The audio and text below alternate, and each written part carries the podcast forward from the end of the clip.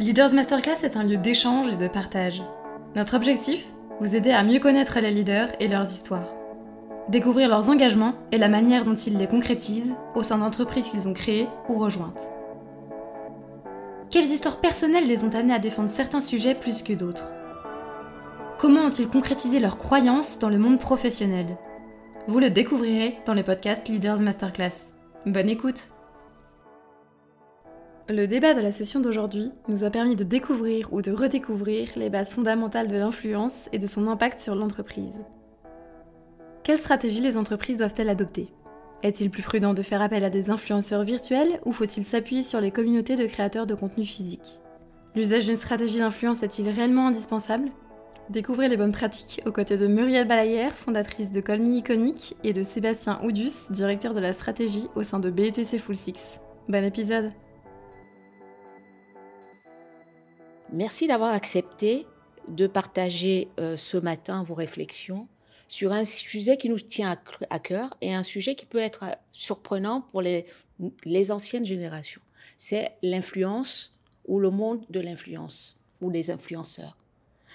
Considéré par certains comme euh, un ovni, si je puis dire, un monde à part, l'influence ou l'univers de l'influence peut cliver parce qu'on ne comprend pas toujours comment ça fonctionne. Merci d'avoir accepté de nous éclairer sur ce concept que moi-même j'ai du mal encore à comprendre. Comment les entreprises travaillent avec vous, comment vous amenez les non professionnels, mais à, comment dire, à adhérer, à vous suivre dans ce monde de l'influence? Pour commencer, peut-être Muriel, est-ce que vous pouvez vous présenter pour les gens qui ne vous connaissent pas? Qu'on sache d'où vous venez, quel est votre parcours, mais un très peu de, mots, si vous voulez bien. Donc, je suis la fondatrice de Colmy Iconic, la fabrique des super-héros numériques, expert de l'influence virtuelle. Ça fait six ans qu'on veille, qu'on décrit, qu'on conseille, qu'on anime des personnages virtuels pour euh, faire entendre la voix des marques sur les réseaux sociaux et les plateformes digitales de façon générique. Et donc, j'ai un parcours en marketing et en commerce dans euh, différentes agences de communication. Sébastien, peut-être pour les gens qui vous connaissent parce que vous êtes derrière certaines publicités. On vous a jamais vu en vrai, mais on sait que c'est Fora Air France, vous êtes derrière. On sait que c'est BETC, bien évidemment, Mercedes. Est-ce que vous voulez bien poser, vous expliquer au grand public qui vous êtes? Oui, bien sûr. Euh, merci de l'invitation d'abord. Donc, je suis Sébastien Audu, je dirige le planning stratégique du groupe BETC. Euh, le planning stratégique, en fait, c'est nous qui travaillons avec euh, nos clients pour définir leur stratégie de communication, euh, qu'elle soit offline ou online, donc euh, sur le digital et ailleurs. et à ce titre, évidemment, on utilise les logiques d'influence de plus en plus, avec de plus en plus d'entreprises qui vous avez raison, c'est encore un monde qui parfois peut intriguer, mais c'est un monde qui se développe et euh, auquel les marques en fait font de plus en plus, les entreprises font de plus en plus appel. Alors pour nous aider à mieux comprendre le monde de l'influence qui est très reste demeure incompris pour euh, les gens de ma génération, mais peut-être moins pour les nouvelles générations, je vous propose peut-être de commencer par poser le cadre en nous accompagnant à partir d'une définition. D'abord, est-ce qu'on dit influenceur C'est quoi Comment devient-on Qu'est-ce qu'un influenceur? Muriel, peut-être pour démarrer alors, l'influence marketing, est-ce que c'est un ovni? Je vous donne juste quelques chiffres. En 2020, c'était 13 milliards euh, au niveau effectivement mondial. En 2022, c'est 20 milliards et en 2050, on compte 50 milliards. Donc c'est un gros ovni, le marketing d'influence. Euh, si on reprend un petit peu les basiques du marketing d'influence, au tout départ, en fait, on partait de blogueurs. Ce sont effectivement des gens, euh, des personnes qui partageaient soit par écrit, soit par vidéo leur passion. Et les passions pouvaient aller de la cuisine à la beauté, au fitness. Tous les sujets sont permis. Après, c'est la personnalité de ce blogueur qui, petit à petit, a réuni euh, des communautés, donc des personnes qui euh, adhéraient euh, aux propos ou à la valeur ajoutée proposée. Et à cette époque-là, beaucoup effectivement de blogueurs ont fait peur en fait aux RP et aux journalistes. Donc ça remonte déjà à, quelques années. Aujourd'hui, en fait, quand on parle du, des influenceurs, le mot est un petit peu banni depuis, on va dire, un an et demi, deux ans, on va plutôt parler de créateurs de contenu. Les créateurs de contenu, ben, ils vont partager leur passion, toujours effectivement sur des sujets extrêmement variés, extrêmement divers, et leur ton de voix, la façon dont ils vont interagir avec leur communauté, font effectivement bien que les gens vont les suivre, euh, vont les liker, vont commenter. Donc c'est euh, pour moi un, influenceur, je dirais, c'est quelqu'un qui va partager sa passion, qui va donner du temps à sa communauté, qui va produire un contenu de qualité, euh, et puis qui va véritablement, je dirais, ce don de soi en tout cas auprès d'une communauté, est extrêmement important. Sébastien, lorsque nous avons euh, échangé euh, pour préparer cette masterclass, vous avez insisté sur la typologie, c'est-à-dire pour quelqu'un qui comprend pas ou qui connaît pas. Peut-être ce sera intéressant de revenir sur, pour définir, nous donner quelques cadres en partant de votre typologie. Muriel a raison, effectivement, c'est un, un, gros ovni aujourd'hui. Euh, et, même avant, en fait, on, parle beaucoup d'influence depuis le développement du digital, mais il existe d'autres types d'influenceurs. Euh, quand, euh, dans les années 50 ou 60, je sais plus, Roger Giquel dit « la France a peur » et tout d'un coup, tout le monde se met à flipper, c'est de l'influence. Quand on nous dit, quand des divers porte-paroles politiques ou autres nous disent « il faut se vacciner contre le Covid-19 », c'est de l'influence. Donc les influenceurs, les gens qui vont nous faire changer de comportement, nous faire changer d'opinion, nous faire acheter quelque chose, nous faire défendre quelque chose, c'est déjà de l'influence, effectivement. Après, ce que dit Muriel est, tout à fait juste, c'est-à-dire que on, commence avec le digital, avec les blogueurs, après avec les créateurs de contenu, à avoir un développement de plus en plus important. Pourquoi? Parce que effectivement, euh, ces, gens euh, s'emparent des outils numériques, s'emparent d'un sujet, la mode, euh, le design, euh, l'alimentation, la beauté, évidemment, qui a, été, qui a été très, un, secteur très propice au développement de l'influence, et se créent en fait des communautés parce qu'effectivement leur ton plaît aux gens, leur personnalité plaît aux gens, et donc il va y avoir des gens qui vont les suivre. Euh, et par définition, à travers euh, ce qu'ils vont poster, à travers ce qu'ils vont raconter, tout d'un coup, leur communauté qui aime leur personnalité, qui aime leur sujet, euh, va pouvoir être euh, effectivement influencée, va pouvoir éventuellement changer d'avis sur quelque chose, voire ça va provoquer un achat ou autre. Euh, et c'est vrai qu'aujourd'hui, on, le voit, alors notamment en France, euh, mais aussi un peu partout en, Europe ou plus largement à l'international, il y a une dimension de régulation aujourd'hui euh, de, l'influence. Alors, les, pouvoirs, les pouvoirs français euh, récemment ont euh, commencé à réglementer les choses parce que c'était encore, j'allais dire, un Far West. On va y venir sur la réglementation, mais encore peut-être pour bien préciser cette typologie, à vous entendre, il y aurait dans un premier temps euh, les personnalités et ensuite il y aurait dans un second temps, euh, je ne sais pas comment, euh, une autre catégorie d'influenceurs et les, les, comment dire, les personnes qui font du contenu, c'est-à-dire est-ce qu'il y a une hiérarchie? Est-ce que tous les influenceurs se valent Je ne sais pas comment on pourrait dire pour qu'on suive bien votre raisonnement sur personnalité, créateur de contenu et euh, sportifs de haut niveau. Oui, j'allais dire, en fait, si vous voulez, avant l'explosion pour moi du digital et des réseaux sociaux, il y a des célébrités, des personnalités, qu'elles soient politiques ou autres, qui mm. ont, euh, euh, de par leur voix puissante et forte, la possibilité de nous influencer. Et puis après, c'est ce, ce, que disait Muriel et que je trouve intéressant, c'est il y a d'un côté des gens qui sont qui se, qui se disent avoir un métier euh, et ils sont influenceurs. Et le seul but du jeu, c'est d'essayer de, vendre des choses. Et puis pour moi, il y a les créateurs de contenu qui sont ailleurs, qui vont proposer euh, une vision, qui vont tourner euh, euh des choses euh, sur YouTube qui sont euh, d'une très belle facture, qui, qui n'ont rien à envier à des contenus qu'on peut voir à la télévision, etc.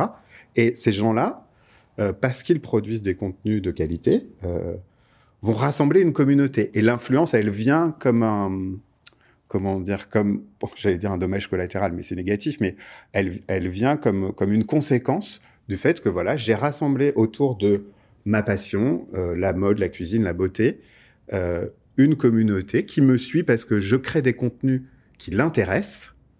Et by the way, euh, je vais de temps en temps pouvoir activer des partenariats avec des marques, avec des causes, avec des sujets qui vont faire que je vais essayer de faire changer mm. ma communauté d'avis, de, de, la pousser à, à consommer ou à acheter quelque chose, etc. Mais c'est ça, ça vient presque comme une, conséquence. Muriel, euh, vous parliez de, chiffres en introduction. Est-ce qu'on peut rajouter peut-être euh, un nombre de followers sur personnalité? Pour vous, une personnalité, c'est reconnu. C'est à partir de combien de, followers dans ce monde-là pour que quelqu'un qui n'y connaît rien? Est-ce qu'il y aurait une hiérarchie entre celui qui a un million, euh, deux millions, je ne sais pas, le, comment ça se décline? Il y a effectivement une grosse hiérarchie dans les communautés. Euh, il y a quelques années, on allait vraiment sur euh, les influenceurs qui avaient de grosses communautés, puis on s'est aperçu en fait que l'engagement était très faible.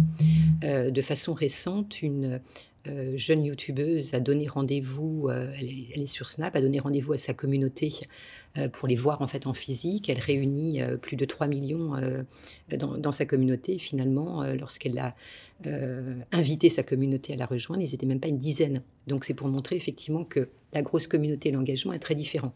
Donc oui, il y a beaucoup effectivement de strates. On parle du nano-influenceur au micro, et, etc. Avec, puis aujourd'hui, en fait, il y a dans ces typologie, euh, ceux qui vont s'adresser euh, à des 16 ans, 18 ans, 25 ans. Maintenant, on parle des grandes phaseurs aussi. donc oui, il y a énormément, je dirais, de segmentation possible dans, dans le monde de l'influence. Et ce que les marques aujourd'hui vont faire, elles vont plutôt effectivement travailler avec des créateurs de contenu, où il y a en fait un engagement très fort de la communauté, plutôt effectivement que de rassembler un nombre et une audience trop importante. Alors, Sébastien, vous parlez des personnalités. Est-ce qu'on peut dire tel euh, homme politique, tel chef d'entreprise. Mercedes, euh, ERA, est-ce qu'on peut considérer Mercedes ERA comme un influenceur? Ben, je vous retourne la question. Est-ce que vous pensez que quand elle, dit, quand elle dit quelque chose, ça vous influence? Euh, C'est très subjectif, en fait. C'est-à-dire que quand on parle de, de, gens qui ne sont pas dans le, dans le champ, entre guillemets, des réseaux sociaux uniquement, donc où on va mesurer, et c'est tout à fait ce que dit Muriel, on va mesurer évidemment le nombre de followers, mais aussi l'engagement de la communauté. Quand on sort de cette dimension-là, euh, on a des gens dont la parole est importante. Euh, pour, pour, moi, quand Mercedes dit quelque chose, ça m'intéresse. Donc j'écoute. Ça peut me faire changer d'avis. C'est après, c'est subjectif. Peut-être que tu vois ce que je pourrais rajouter, c'est que quand tu es effectivement une personnalité politique ou emblématique par rapport en fait à un créateur de contenu, ces personnalités, ces célébrités, elles ont une durée de vie longue. Les créateurs de contenu ont une durée jusqu'à aujourd'hui, même si le marché euh, reste récent, assez courte. Euh, si tu prends Caroline Receveur, euh, je crois que ça fait 10 ans ou 15 ans, et là en fait elle met un stop. Il y a eu une interview aussi, moi qui m'a beaucoup touchée, c'est quand Hugo Décrypte parle avec Hugh Jackman et qui dit en fait un moment, qu'est-ce qui se passe en fait si j'arrête euh, j'aimerais bien prendre des vacances, j'aimerais bien stopper, mais qu'est-ce qui va se passer? Et je pense effectivement que ces créateurs de contenu sont extrêmement sollicités euh, parce que c'est pas une seule plateforme. Généralement, ils sont multiplateformes. Ça veut dire que leurs contenus doivent répondre en fait aux algorithmes de Instagram, TikTok, Facebook, Twitch. Donc avec véritablement des euh, des paramètres très différents les uns des autres, et ça épuise fondamentalement. Euh, il y a trois ans, euh, un, un, VTuber qui a pris, je crois, un mois de vacances, il a perdu des centaines de milliers de followers parce que sa communauté n'était pas contente, effectivement, qu'il ait déserté. voilà, donc peut-être effectivement la différence, tu vois, entre la partie, je dirais, charismatique d'un homme politique ou d'une personnalité dans la vie publique euh, et les créateurs de contenu, c'est qu'ils ont une durée un peu plus longue et que les créateurs de contenu sont quand même extrêmement, pour moi, sollicités et, quelquefois mis à mal et dépendants. Pourquoi ça marche? Est-ce qu'on parlait de personnalité de personnes? Alors, qu'est-ce qui fait que certains vont sortir du lot? Et d'autres pas. Moi, je suis rien du tout, j'ai du mal à, tirer sur mon site. mais comment ça se fait que là, à côté, vous allez avoir des gens qui vont dire quelque chose pour buzzer et peut-être partir. Qu'est-ce qui fait que, je sais pas, à votre avis, vous êtes des experts, comment ça fonctionne? Pourquoi et comment ça marche? La, difficulté pour moi, c'est qu'il n'y a pas de recette magique, parce que c'est comme la communication au sens large. Il y a évidemment, on, a euh, des données, évidemment, euh, euh, on active des sciences, des sciences humaines, mais il n'y a pas de recette toute faite. Ce serait trop facile. Et, pour l'influence, c'est pareil, et pour les, notamment pour les créateurs de contenu, c'est sans doute un mix de d'une personnalité d'une manière de s'exprimer, d'une affinité avec euh, l'époque, avec euh, ce qui se passe, et, comme le soulignait Muriel aussi, une, capacité à produire beaucoup, produire beaucoup de choses. Et, on le voit effectivement quand, quand les influenceurs euh, s'absentent, les gens se languissent et ils vont se dire, bah, tiens, peut-être je vais arrêter de le suivre, ou je vais aller en suivre une autre ou un autre. Donc pour moi, c'est ce mix assez intangible, en fait, de qualité du contenu, de personnalité et euh, de production euh, assez, de rythme de production en tout cas assez, assez effréné.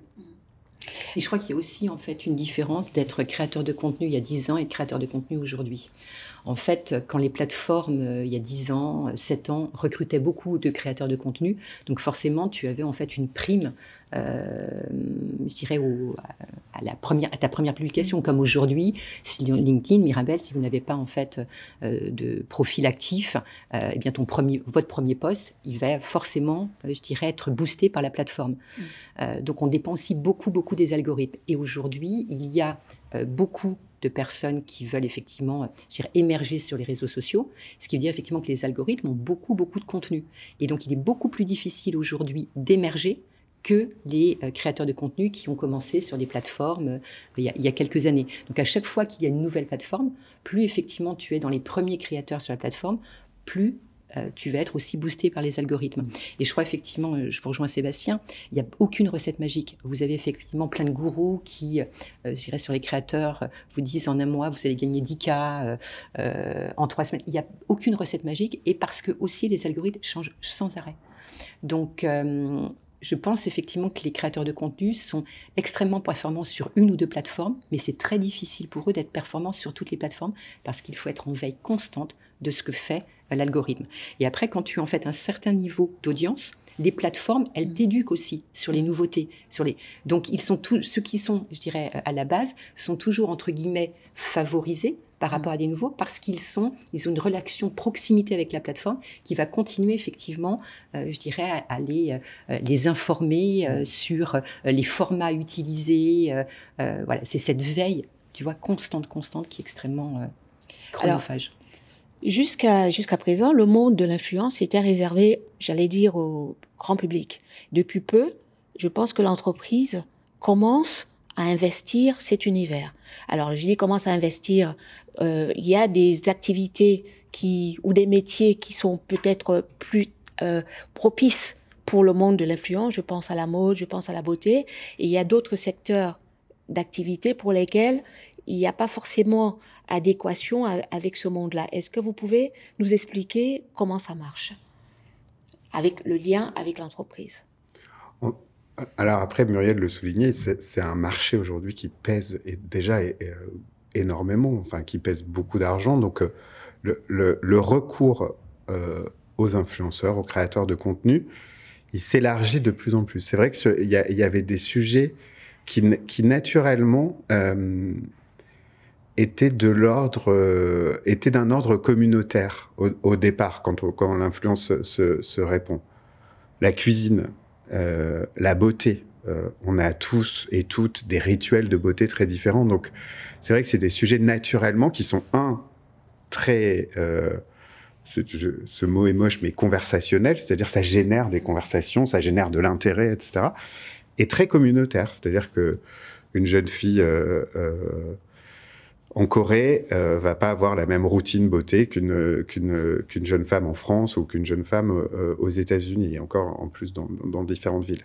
Donc très spontanément en fait comme c'est des sujets de discussion, de conversation et de communauté, par essence, on a recours plus facilement à l'influence. Donc, je pense à, effectivement à la mode, à la, à la cuisine, à la beauté le sport, effectivement. Et puis après, en fait, aujourd'hui, ces créateurs, ces influenceurs ont acquis des, des, communautés tellement fortes et tellement puissantes que la dimension même, la dimension corporate, la dimension institutionnelle, chacun il vient aussi parce que c'est important pour euh, euh, pouvoir euh, diffuser une prise de parole sur une cible qu'on n'arrive pas forcément à toucher avec des grands médias.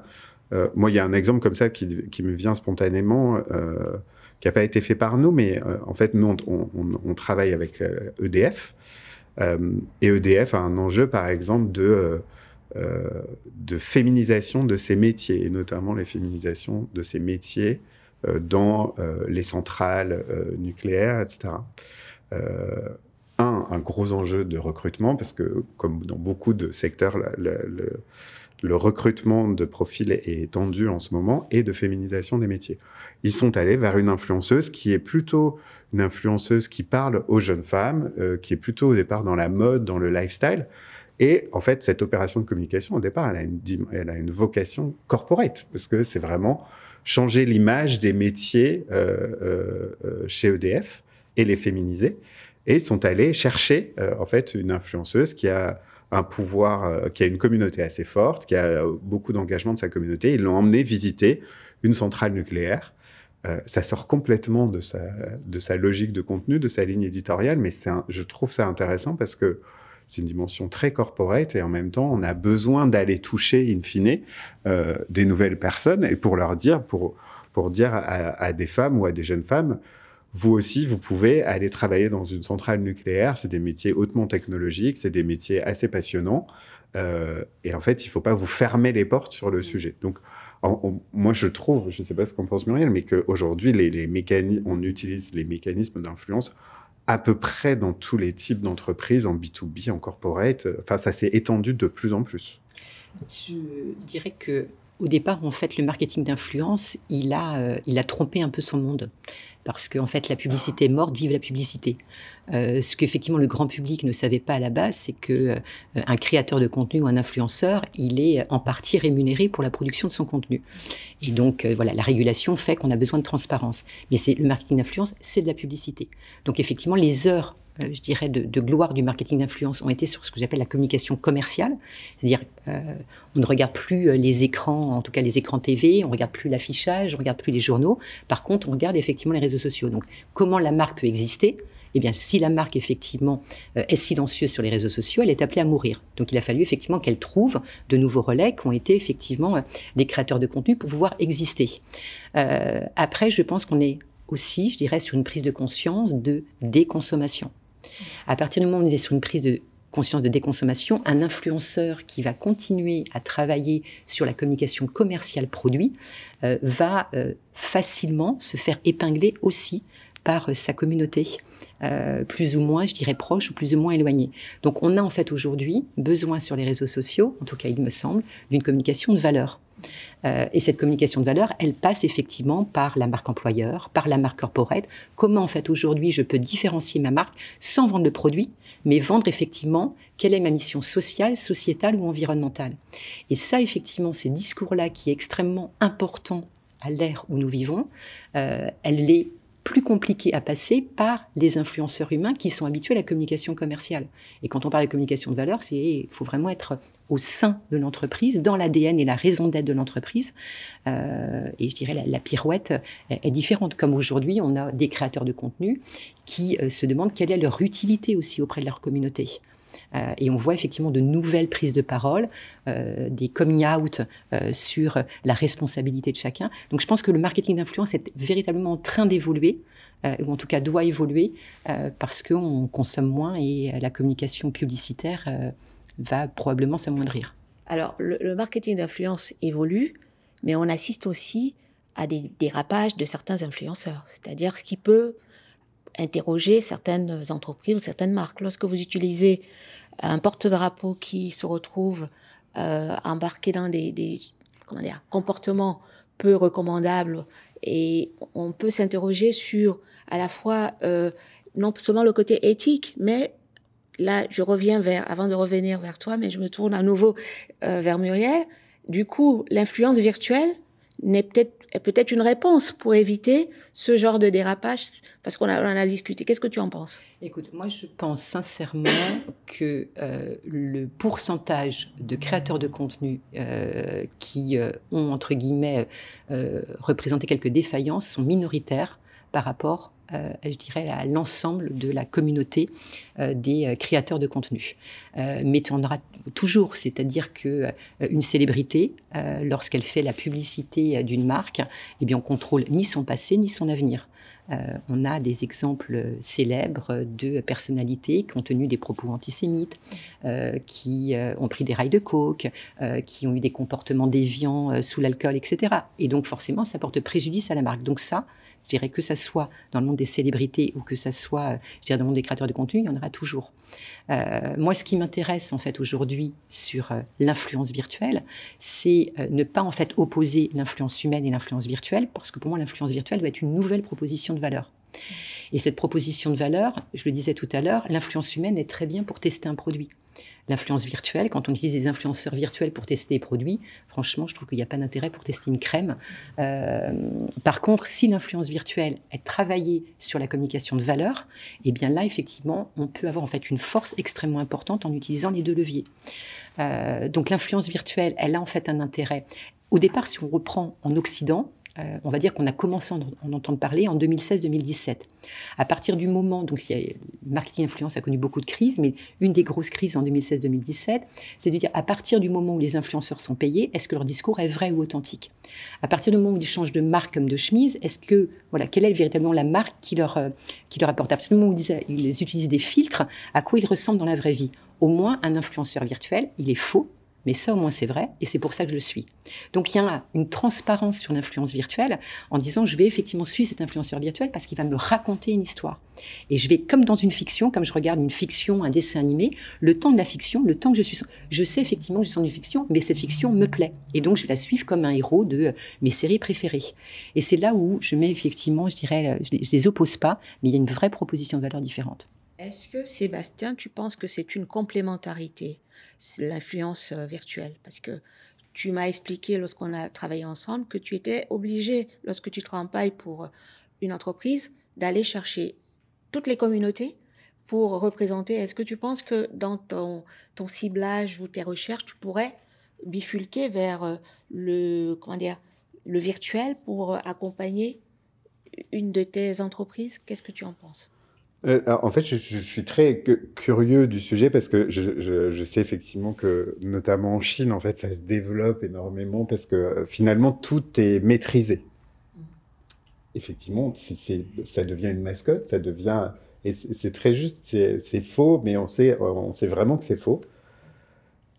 ce, ce, que je trouve intéressant et étonnant, c'est que, en fait, quand, quand on fait appel à des créateurs de contenu, euh, évidemment, le discours est, plutôt maîtrisé, mais il y a une part de lâcher prise finalement, où on se dit, bah, en fait, je vais faire appel à cette personne, cette communauté, euh, pour euh, parler de mon produit, de mes valeurs, etc.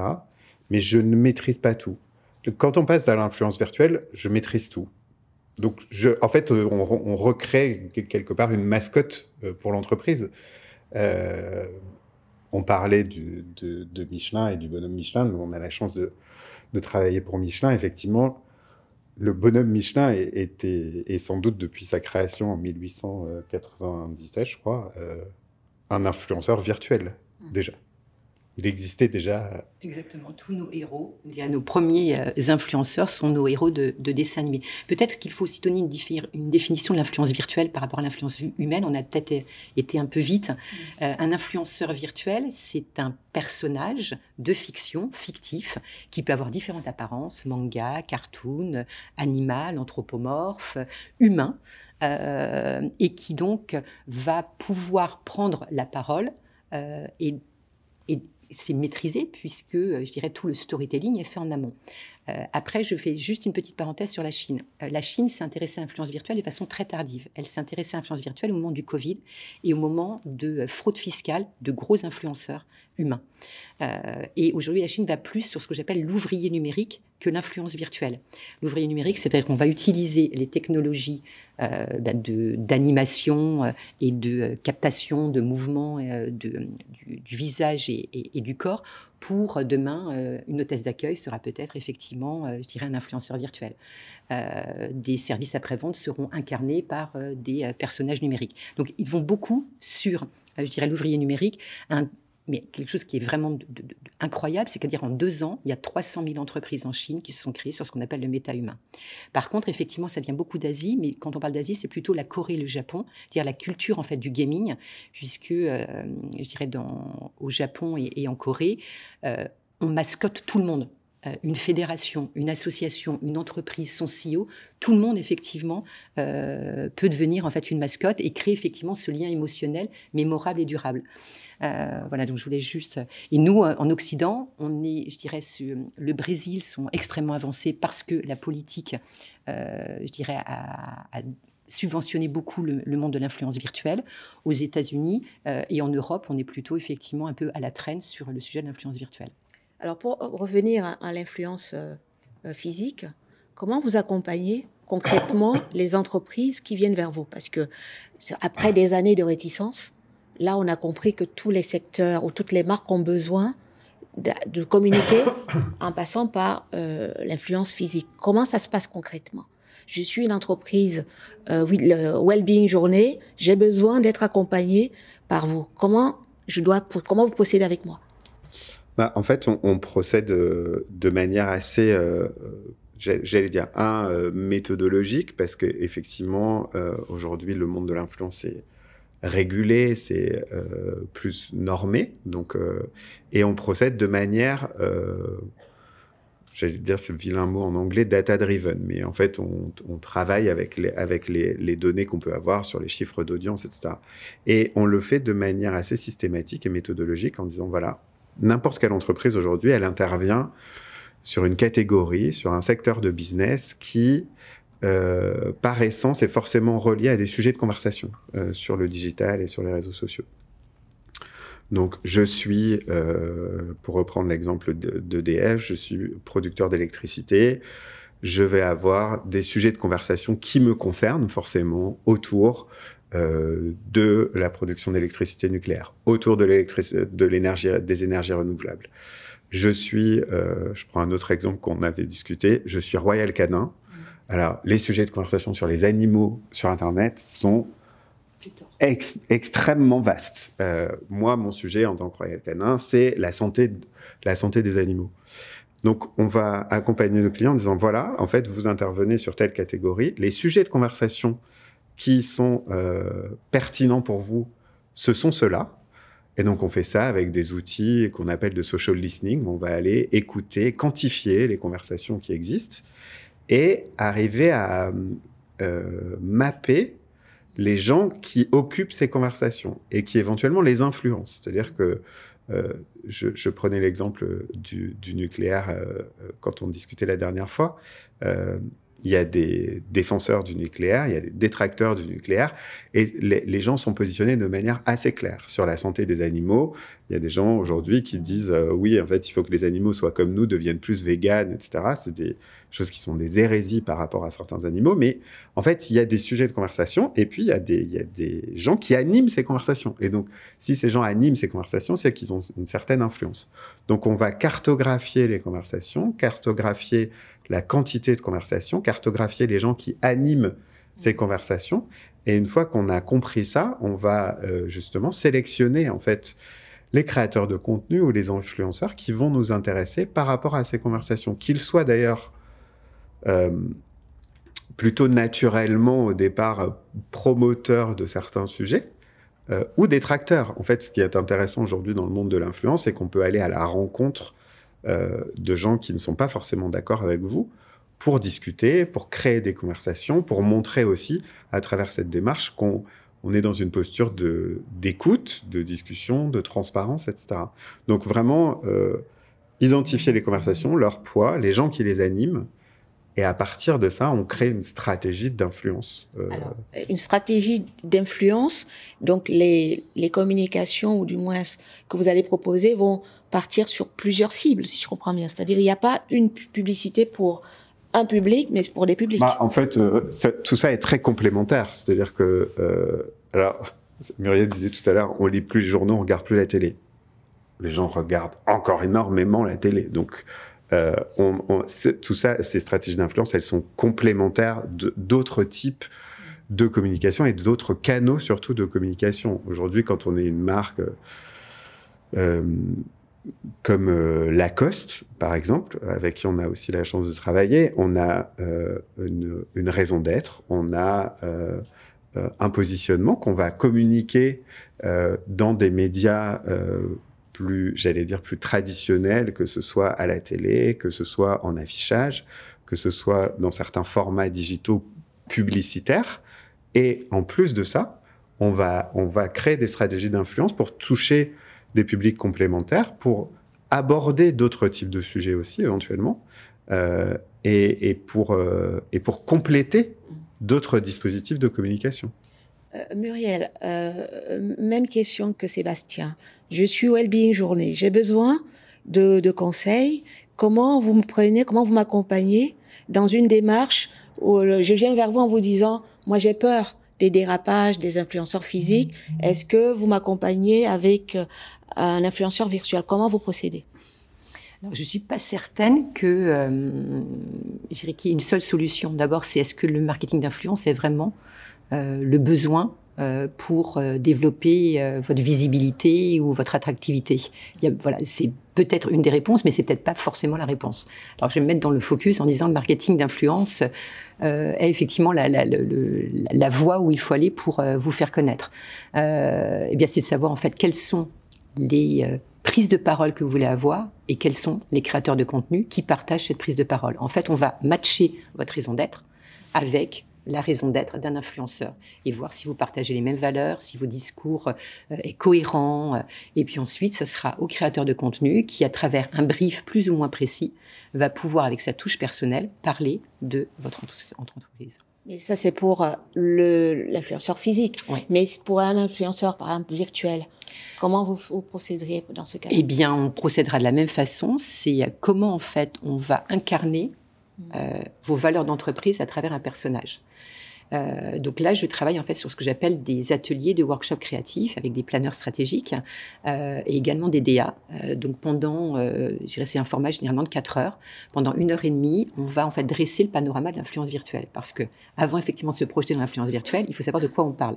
Donc on dresse un panorama de l'influence virtuelle et on donne beaucoup de questionnaires euh, des tops et des flops de l'influence virtuelle. À partir du moment où tout le monde a le même niveau d'information, on va effectivement poser la question à quel enjeu vous devez répondre euh, pour votre entreprise Est-ce que c'est un enjeu sur, euh, je dirais encore une fois, des valeurs? Est-ce que c'est un enjeu sur de la visibilité? Est-ce que c'est parce que le service après-vente ou l'assistance en ligne, euh, elle, elle, doit être optimisée? Voilà, on va travailler sur l'enjeu. Et du coup, on va donner en fait un rôle à cet influenceur. Donc, on va travailler comme une plateforme de marque, c'est-à-dire qu'on va imaginer l'influenceur qui va répondre en fait à l'enjeu de départ.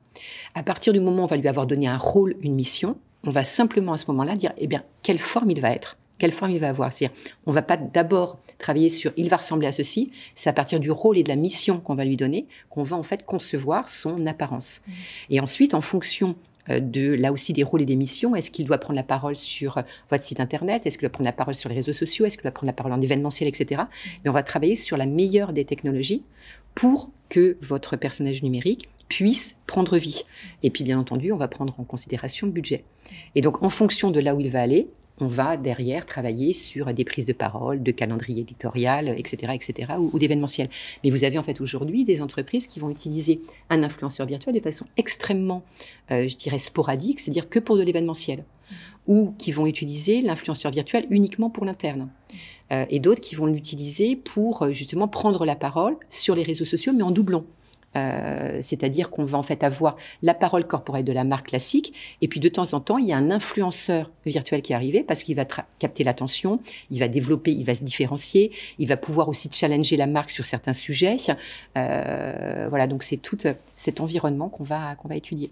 Donc c'est tout un accompagnement pédagogique. On parle de la sensibilisation. D'abord, vous définissez peut-être le type de d'influence qui correspond l'entreprise et en fonction de, de ce type d'influence ou d'influenceur, vous l'accompagnez euh, progressivement pour adhérer. Alors, et je travaille beaucoup avec des étudiants d'ailleurs euh, quand on travaille, quand on est dans la partie en fait euh, apparence du personnage. Je travaille avec des écoles d'animation euh, et design euh, pour, je dirais, les challenger euh, avec le brief de la marque. Et on a souvent six, huit projets. Et la marque voilà, arrive à ce point. Voilà, on va tirer le meilleur et après on revient nous challenger aussi les, les équipes de l'interne. Mais on travaille beaucoup avec les étudiants, même quelquefois sur la mission. Euh, sur la, plateforme de marque, on va euh, challenger les étudiants parce qu'on est là pour s'adresser notamment à la Gen Z et on peut pas en fait, je dirais, créer quelque chose sans les faire participer à cette création. Sébastien, est-ce que vous pouvez euh, nous donner un exemple réussi de, de, de travail avec un influenceur ou l'univers d'influence que vous avez eu à organiser, coordonner? Parce que tout à l'heure, on parlait de d'Engie, on parlait de d'EDF. d'EDF, pardon. d'EDF. Euh, Est-ce que vous avez d'autres exemples de- d'influence réussie? Un exemple réussi parce que on, a, on aimerait pour euh, les gens qui vont écouter avoir vraiment une marque, quelque chose qui vous parle, qui vous dit ah ça c'est pas mal, ça c'est un travail qui a été mené vraiment de manière euh, comment dire, qui, qui correspond peut-être euh, ou pas. hein. En fait, c'est une question qui est très dure parce que réussi, ça veut tout et rien dire. C'est-à-dire qu'il n'y a pas. Si, je, je, je donnais je l'exemple tout à l'heure de, de, de ce que EDF avait fait avec, euh, avec cette jeune femme, avec Clara Mars. C'est. C'est intéressant et marquant et réussi par rapport aux objectifs de départ qui avaient été donnés. Après, tout dépend, c'est ce que disait Muriel, en fait, tout dépend de l'objectif qu'on va poursuivre, de tout dépend de ce qu'on cherche à faire, tout dépend du type d'influenceur qu'on a sélectionné. Et ce qui est très important en amont aujourd'hui, mais comme dans tous les domaines de la communication, c'est en fait, au départ, on se dit qu'est-ce qu'on cherche à atteindre? On se dit ensemble, avec nos clients, euh, avec éventuellement des, agences qui représentent des talents euh, ou des influenceurs ou des créateurs de contenu. Parce que nous, on est agnostique, on représente personne. En fait, on va en sélectionner, mais il y a, aujourd'hui des agences en fait qui gèrent ces, talents et ces créateurs de contenu. On se dit qu'est-ce qu'on cherche à faire? Qu'est-ce qu'on cherche à, Est-ce qu'on cherche juste de la visibilité? De ce qu'on appelle du reach euh, sur, le- sur, sur les plateformes Alors là, peut-être on va avoir, on va euh, faire appel à des très gros influenceurs qui ont beaucoup de gens qui les suivent. Est-ce qu'on cherche de l'affinité? Est-ce qu'on cherche à euh, changer l'image euh, d'un métier, d'un sujet dans l'entreprise, etc. C'est très. Je, je peux pas euh, te dire comme ça. euh, ça c'est super, c'est réussi parce que en fait tout dépend de. De, De ouais, voilà, de ce qu'on recherche. Et, et, et aujourd'hui, c'est vrai que les, les, les stratégies d'influence, c'est c'est devenu très large parce que en fait, il y a, on peut répondre à énormément de problématiques différentes à travers une stratégie d'influence. Pas que, évidemment. C'est, pour moi, c'est complémentaire. C'est un, épisode de, comment dire, de, globalisation de la communication. C'est un canal, c'est, un complément euh, comme, comme il en existe beaucoup d'autres. Euh, mais on, peut faire appel à l'influence pour plein de sujets différents. Euh, Muriel, peut-être un exemple euh, de, de campagne marquant ou l'inverse, de travail avec euh, un influenceur alors, influenceur virtuel toujours, de mon côté. Euh, je vais en donner trois parce que c'est trois objectifs très différents. Euh, il y a un influenceur virtuel sur TikTok, mais pas seulement sur TikTok, mais en tout cas, il a émergé extrêmement rapidement sur TikTok, qui s'appelle Arvid Renard. Donc, en fait, c'est un YouTuber. Beaucoup, effectivement, d'animations d'influence virtuelle viennent, en fait, des technos utilisés par le VTubing. Euh, Arvid Renard, c'est plusieurs millions de, followers euh, sur TikTok. Et en septembre 2022, ils lancent un partenariat avec Monoprix. Ils utilisent, euh, je dirais, l'ADN de Monoprix. Vous savez, sur les paquets, euh, on a en fait des mots, produits qui font sourire ou qui appellent une émotion. Et donc, il engage sa communauté à créer pour la rentrée de septembre 2022, euh, des, à, changer le mot de la cafetière, à changer le mot de la couette, etc. Et euh, sans euh, je dirais, rappeler des chiffres, il y a eu presque 11 millions de vues et 190 000 interactions. Euh, donc là, c'est un pari réussi. C'est comment effectivement Monoprix utilise, euh, je dirais, cette, cette différenciation de l'influence virtuelle pour capter l'attention. Euh, un autre exemple que j'aime beaucoup, euh, c'est Be Influencer. Be Influencer, euh, c'est une abeille qui a été lancée sur Instagram il y a trois ans, quatre ans, si je dis pas de bêtises, euh, et qui a été lancée par la Fondation de France, plus une agence publicitaire, pour lever des fonds pour un fonds euh, de préservation à des abeilles. Euh, l'objectif était de euh, récolter 150 000 euros pour ce fonds. C'est une abeille qui a réuni jusqu'à 400 000 followers sur Instagram. Marion Cotillard suivait le compte et vous avez beaucoup de marques, La Poste, Guerlain, Citeo, Lydia, qui ont collaboré avec cette influenceuse virtuelle et qui, plus effectivement vous collaboriez, plus vous, ça, permettait de, de, lever des fonds. et puis, donc, là encore un, autre exemple hein, euh, différent. Et le dernier, c'est LVMH avec Livy. Comment en fait aujourd'hui une marque, euh, je dirais corporate, veut incarner l'innovation? Quel est effectivement son ambassadeur? Quel est le porte-voix de la Eh bien, c'est Livy, euh, donc un personnage virtuel qui a été lancé à Vivatech en 2022, qui va réapparaître cette année en 2023. Donc, c'est trois usages d'influenceurs virtuels pour trois, je dirais, enjeux différents, et chacun effectivement a rempli les KPI initiaux.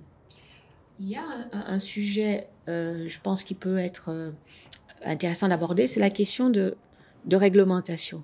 Parce que euh, est-ce que le monde de l'influence est régi de la même manière que le monde de la publicité classique? Est-ce qu'on peut même parler de publicité lorsqu'on parle de ce monde d'influence? Quel, est votre avis ou quel est votre positionnement par rapport à ça? Ah ben, on, peut on peut parler de publicité, ça, c'est sûr, puisqu'il y a, y, a, un échange euh, euh, financier et transactionnel entre un influenceur et une marque pour, mm. pour promouvoir quelque chose.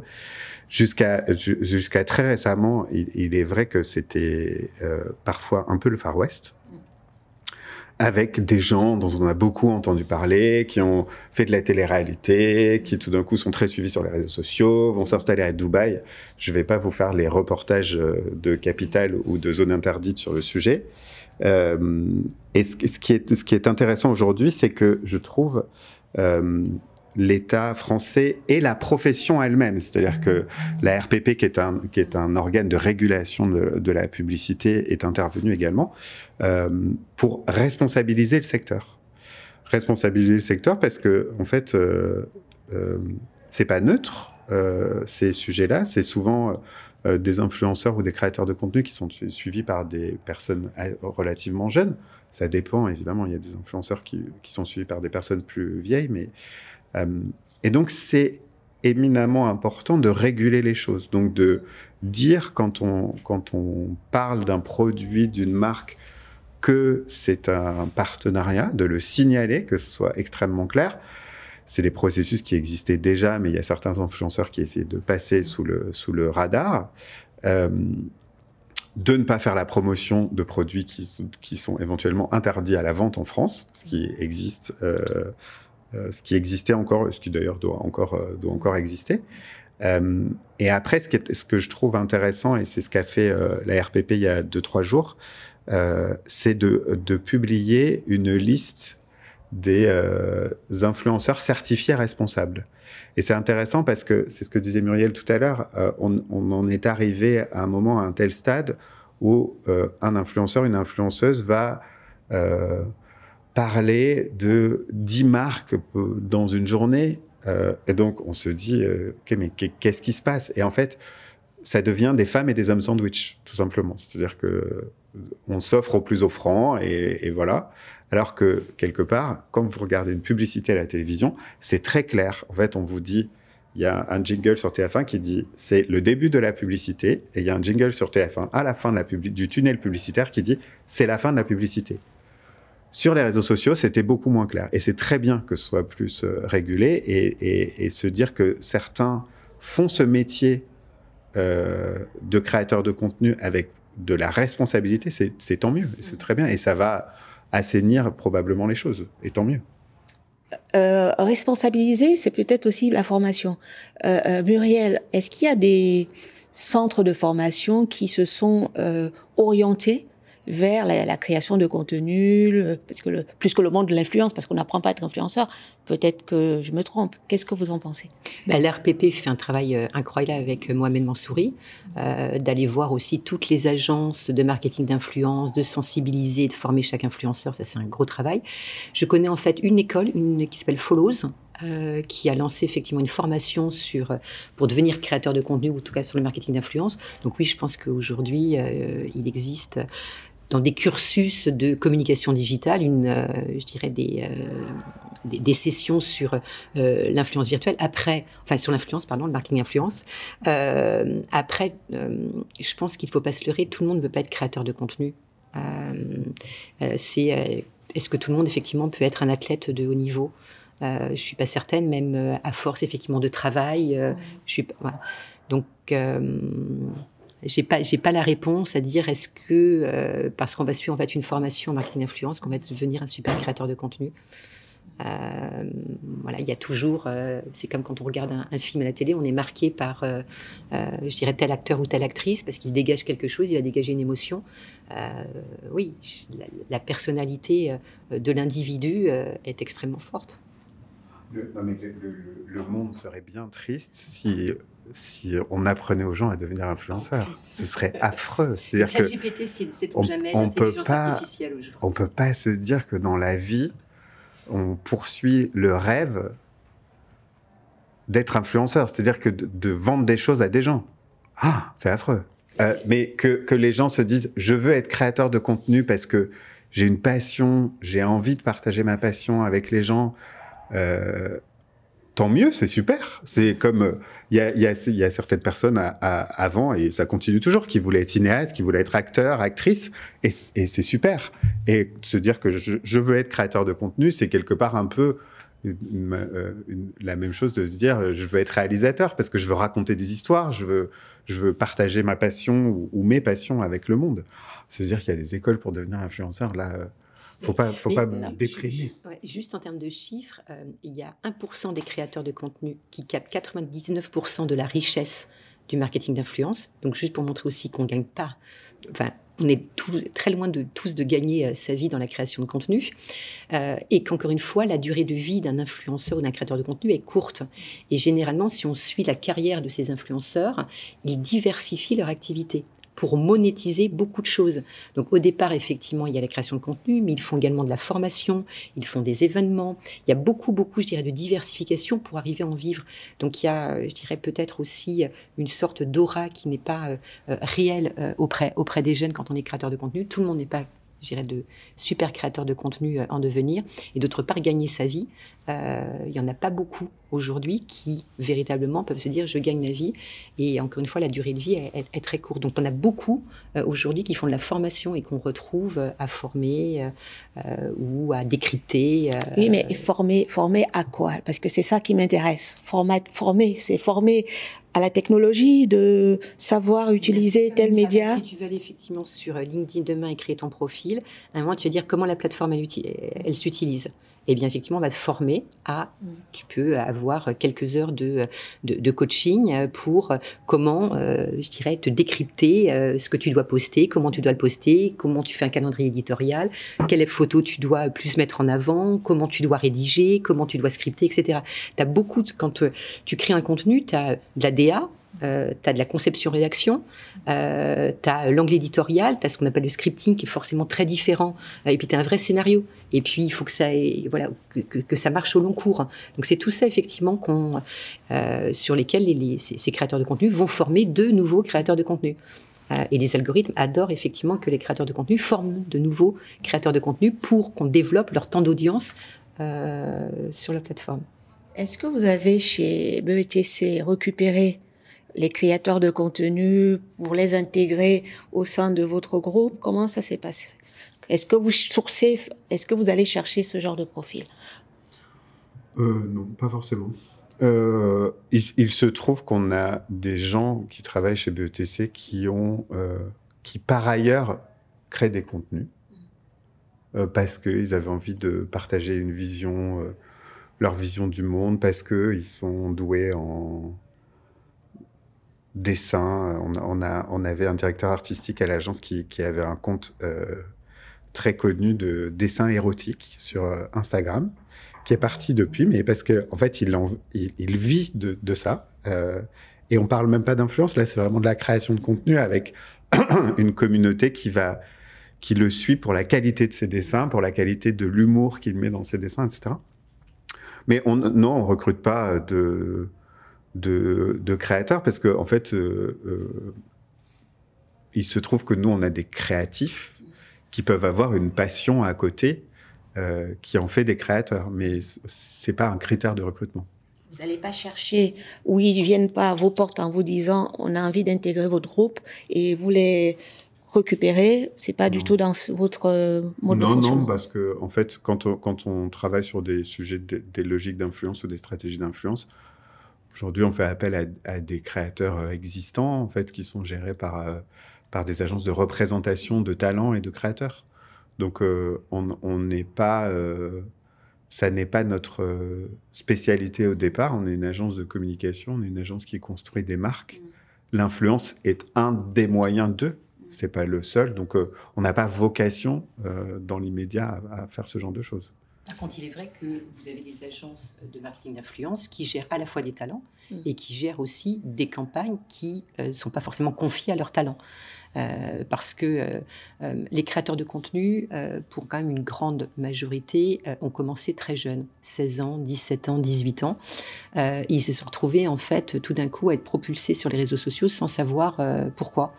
et donc il y a des, ce qu'on appelle des coachs ou des agences qui aident ces talents justement à monétiser leur audience et puis à les accompagner psychologiquement. Il y a beaucoup de créateurs de contenu qui, euh, tout d'un coup, effectivement, sont très très hauts et puis après sont très bas. Et là aussi, il y a un accompagnement psychologique des créateurs de contenu qui est extrêmement important. Euh, parce que les parents ne sont pas forcément non plus, je dirais, habilités à accompagner, je ces bouleversements dans la vie de leur adolescent. donc il y a beaucoup d'agents de marketing influence qui accompagnent ces talents-là et sur le long cours, notamment une agence qui s'appelle Follow Agency, euh, qui a ses propres talents et qui sont nombreux, plus effectivement, euh, je dirais, euh, des campagnes qui peuvent être orchestrées par d'autres créateurs de contenu. Et beaucoup d'agences d'influence, hein, je dirais, on, sait alors que je dirais un groupe comme BETC, effectivement, quand tout à l'heure, vous posiez la question est-ce que le marketing, enfin, quelles sont les stratégies que vous allez mettre en place Mais BETC va pas forcément parler que de l'influence. Il y a beaucoup effectivement d'autres leviers qu'ils peuvent activer. Alors, il y a, euh, lorsque je, vous entends, il y a plusieurs choses qui me viennent en tête. Il y a aussi une question de, de génération. Là, euh, Muriel, tu disais, euh, euh, il commencerait tôt, à, 15 ans. Est-ce que ça veut dire quoi? Ça veut dire que c'est des, on, se, des professions où on commence à, 15 ans et on s'arrête à. Est-ce qu'il y a une date de, oui. Comment euh, Bien, quand tu as 15 ans et que tu commences, est-ce que ta communauté va grandir avec toi? Euh, c'est comme dans un couple en fait. Hein. Euh, on se connaît très tôt dans un couple. Est-ce qu'effectivement on a 10 ans, 15 ans ou 20 ans de vie ensemble ou est-ce qu'au moment on va pas se séparer? Mm. Eh bien effectivement quand l'influenceur gagne aussi en maturité, il y a peut-être effectivement des sujets qu'il va aborder que la communauté initiale n'abordait pas. Donc sa communauté va évoluer avec lui. Et peut-être qu'elle va s'amoindrir, peut-être qu'elle va être complètement différente. Donc oui, la durée de vie, elle est sujette, je dirais, à, être éphémère. Euh, quand tu travailles sur l'influence virtuelle, l'influence virtuelle, il est intemporel. Euh, donc il peut tout le temps renouveler la base consommateur, parce qu'en fait, à chaque fois, on va être sur les tendances de la génération euh, qu'on souhaite capter. Euh, voilà, je ne sais pas si j'ai répondu à votre question. Oui, euh, je reviens vers, vers toi. je ne sais plus si je vous vois ou je tutoie. Par oui, on fait beaucoup le switch. Sébastien, on se tutoie. On se tutoie. Le, les entreprises que vous accompagnez sur cette, ces problématiques, maintenant on a suffisamment de recul. Comment vous les voyez euh, dans quel, à moyen ou à long terme par rapport à cet accompagnement autour de l'influence? Euh, En fait, on, comment dire? Pour, pour moi, c'est un, un, secteur qui est en train de, de, parvenir à un âge un peu adulte. Donc, euh, je le disais, il y a une régulation des pouvoirs publics, mm. de, une autorégulation du secteur aussi, beaucoup, qui a été portée par des agences, effectivement, qui représentent des, créateurs de contenu qui sont plus sérieuses, qui font les choses sérieusement. Et en fait, je, vois la, stratégie d'influence rentrer en fait dans une phase de maturité euh, et donc être euh, un des éléments d'une stratégie de communication.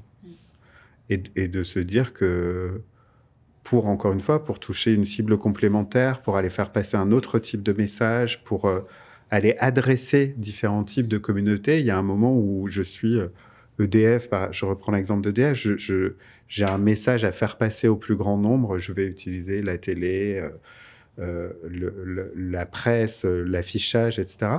Et puis j'ai parfois des sujets de, de, conversation qui sont plus spécifiques sur les énergies renouvelables, par exemple, et je vais peut-être passer par une stratégie d'influence pour ce sujet-là. Donc il y a une parole, et c'est normal, une parole descendante de l'entreprise et elle est importante parce qu'elle donne le cas, parce qu'elle donne une vision. Euh, et puis, il y a des moments où, en fait, on, est dans, quelque chose de plus horizontal, on a besoin de discuter avec les gens, qu'ils soient supporters ou détracteurs. Euh, et, et c'est là où l'influence peut intervenir, en fait.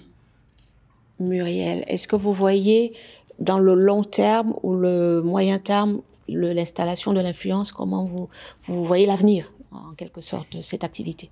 Alors l'avenir, ça va être euh, la réalité augmentée, la réalité virtuelle, euh, le métavers. Si on a effectivement une vision, euh, même si en tout cas ce sera du Web 3, mm. ça veut dire qu'il va y avoir de nouveaux influenceurs qui vont arriver.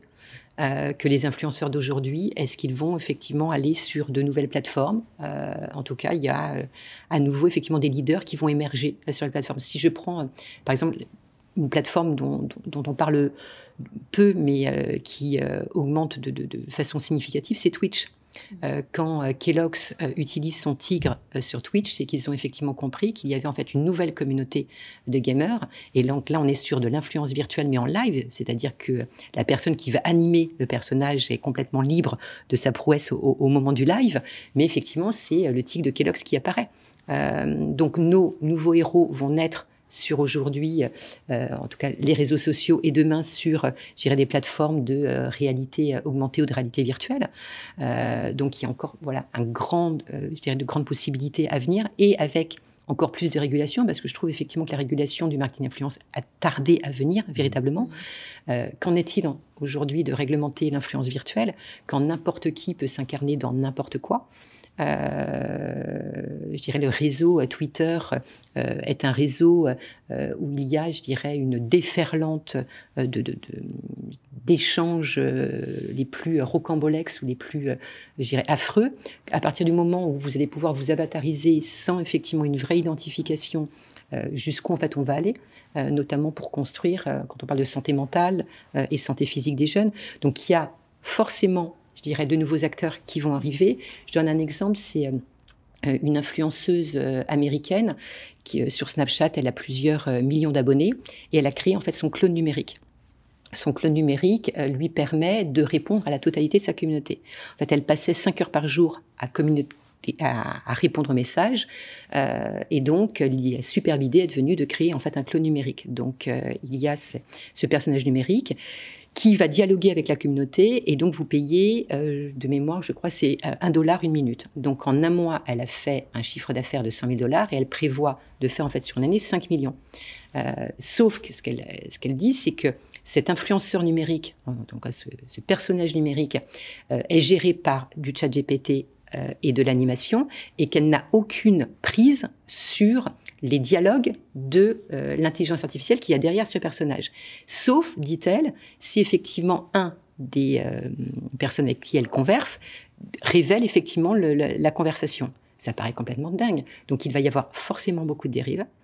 Euh, il va y avoir un vrai besoin de réglementation, ou plutôt, plutôt j'espère que le marketing d'influence euh, classique, euh, mais l'avenir pour moi de l'influence virtuelle, elle est incroyable à partir du moment où il y a de l'éthique derrière. Parce qu'encore une fois, on va avoir besoin de communication de valeur. Et nous, en tant qu'humains, quand on parle de communication de valeur, on n'est pas forcément habilité à porter des sujets. Parce qu'on voit effectivement que comment on peut être détracté dans la rue, euh, ou sur les plateformes de façon extrêmement facile, alors que quand vous êtes incarné par un personnage, le personnage, on va plus s'intéresser au fond qu'à la forme, et c'est beaucoup moins attaquable qu'une personne humaine. Enfin, c'est beaucoup moins attaquable, c'est pas sûr, puisque vous venez de dire que là aussi, il y avait des problèmes avec le bah, virtuel. numérique? Alors, si je parle de la grande famille des influences virtuelles, on va dire qu'on a les influenceurs virtuels qui euh, sont des personnages qui vont euh, fédérer une communauté autour d'intérêts communs, donc la santé, le sport, comme un influenceur humain le ferait, et qui est appelé donc à collaborer avec plusieurs marques. Et ensuite, ce qu'on appelle l'ambassadeur de marque, donc c'est-à-dire je vais en fait être le nouveau logo, euh, je dirais, euh, social d'une marque pour effectivement interagir avec l'audience. Ensuite, il y a ce que j'appelle les clones numériques, donc là, c'est, euh, je suis effectivement un humain et donc j'ai mon clone numérique, ce que utilise beaucoup euh, aujourd'hui dans le domaine du divertissement et de la musique, parce que ça permet à des chanteurs, des groupes euh, d'animer des concerts dans le métavers, mais également, je dirais, par hologramme de, sans avoir à se déplacer. Et puis ensuite, ce que j'appelle l'ouvrier numérique, qui est là effectivement pour remplacer une fonctionnalité humaine. Alors, je ne sais pas ce que, du coup, Sébastien, au vu de ce que vient de dire Muriel sur l'influence virtuelle et les limites, est-ce que vous avez peut-être des éléments à apporter par rapport à, vous avez envie de réagir à ce qu'elle vient de dire? En, fait, moi, je je, je, je, suis pas d'accord que la communication de valeur peut passer ne peut passer que par l'influence virtuelle. Euh, bien au contraire, parce que en fait, c'est un c'est un sujet qui est très mobilisateur aujourd'hui pour les gens, qui est un sujet très engageant et je pense que c'est le devoir de l'entreprise et de ses porte-paroles, pas virtuels, de mm. porter les valeurs. Je comprends la logique. Hein, euh, après, pour, pour moi, là, on, parle de finalement de mascottes qui existaient et qu'on va euh, numériser. Donc, euh, il y, a moins d'innovation, il me semble, sur le, sur le, sur le sujet. Euh, mais je, je, pense que le. Enfin, c'est toujours. Euh, j'en reviens toujours à la même chose, mais c'est un. L'influence, qu'elle soit virtuelle ou pas virtuelle, est un moyen. Mm. Quelle est la fin qu'on veut, qu'on veut atteindre, en fait? Mm. Donc, euh, c'est un moyen parmi, parmi tant d'autres. donc, après, quand on a établi des objectifs, quand on a établi euh, les conversations auxquelles les gens participent, quand on a établi qui étaient les gens qui, euh, qui, géraient ces conversations, qui pouvaient influencer ces conversations, après, on va mettre en place les moyens pour tenter de diriger ces conversations, de les influencer, euh, virtuelles ou pas virtuelles, mais c'est un moyen. Et après, la fin reste toujours des logiques de communication. Quel conseil donner à un jeune étudiant qui rentre euh, dans ces univers ou qui s'intéresse à ce monde-là? L'influence. Qu'est-ce que vous avez envie de leur dire? On a des étudiants qui sont pas là aujourd'hui, mais qui vont vous regarder. Qu'est-ce que vous avez envie de leur dire?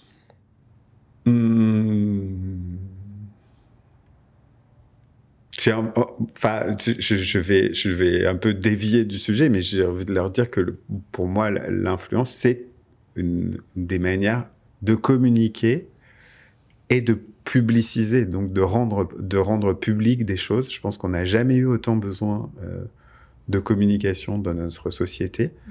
L'influence, euh, c'est une partie des choses. Euh, on peut avoir envie de se spécialisé dans l'influence. Et après, quand vous dites les étudiants, s'il y a des, nouvelles personnes qui ont envie de devenir pas influenceurs, mais l'influenceur, c'est une conséquence, mais créateur de contenu, je trouve ça formidable. Aujourd'hui, je trouve que ce qui existe sur des, sur des, sur des, sur des YouTube, sur des TikTok, en fait, il y a, y, a y a de la création, il y a de la créativité qui est assez extraordinaire. Euh, et peut-être c'est des gens qui après feront du cinéma, des longs métrages, etc. Mais il y a, des manières de raconter des histoires aujourd'hui qui émergent, euh, de, gens qui étaient étudiants il y a encore pas très longtemps, qui, étaient, qui sont assez extraordinaires. Donc, euh, si on est intéressé, pas par l'influence, mais par la création de contenu, et qu'on a envie d'essayer, il faut essayer. Muriel, est-ce que les, étudiants qui viennent vous voir en vous demandant de faire de la création de, de contenu virtuel, qu'est-ce que, qu'est-ce que vous en pensez? Ils adorent. Ils adorent. J'ai lancé un personnage qui s'appelle la goutte d'eau euh, sur TikTok. C'est Jamie 440, la goutte d'eau.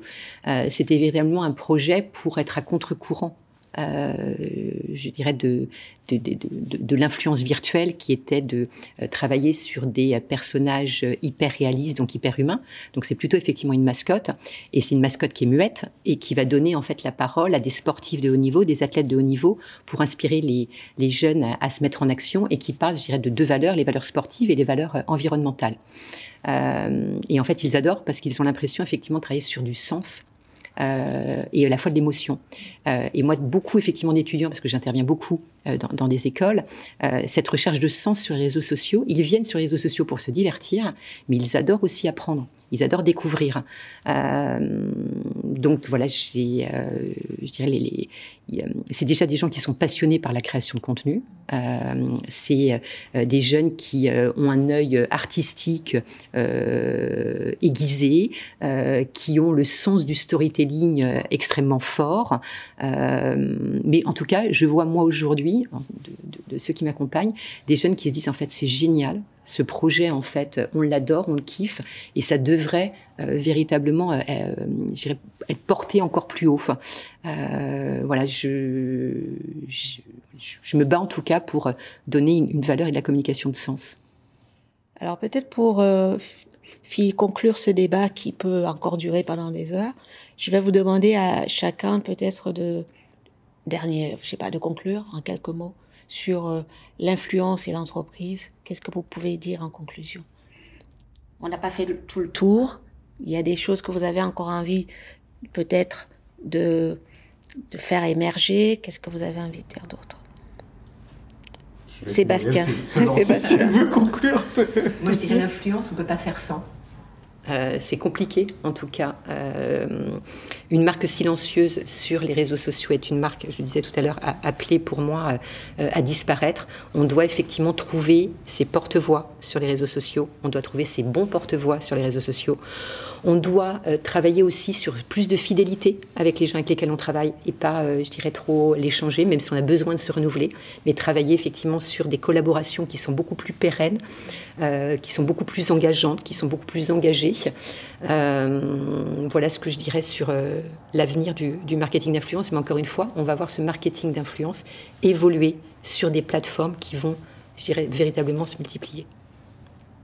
Moi, je, vois deux choses. Je vois effectivement. Enfin, on en a beaucoup parlé, mais le mot de responsabilité me semble euh, important et cette idée que on n'a pas besoin de dizaines ou de centaines de milliers de femmes et hommes sandwich.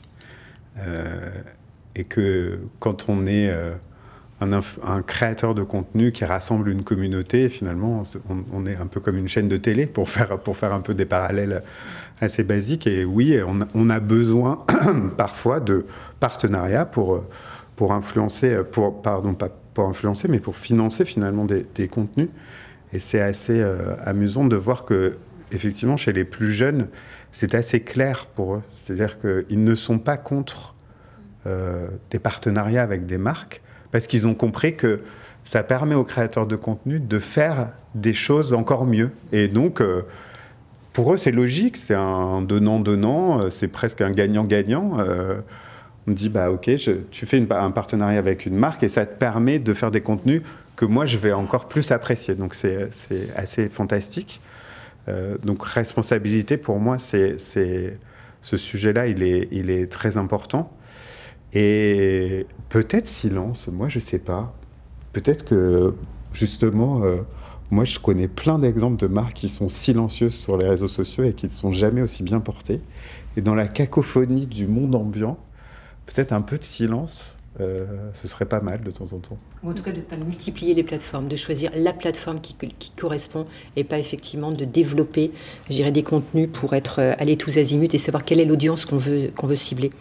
Aucune euh, plateforme, un, un, silence total. Ça, ce serait une belle responsabilité.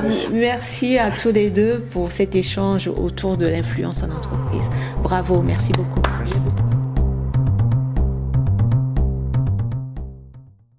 Si vous aussi vous souhaitez participer aux échanges entrepris dans le cadre des Leaders Masterclass, retrouvez toutes les informations sur www.leadersmasterclass.fr.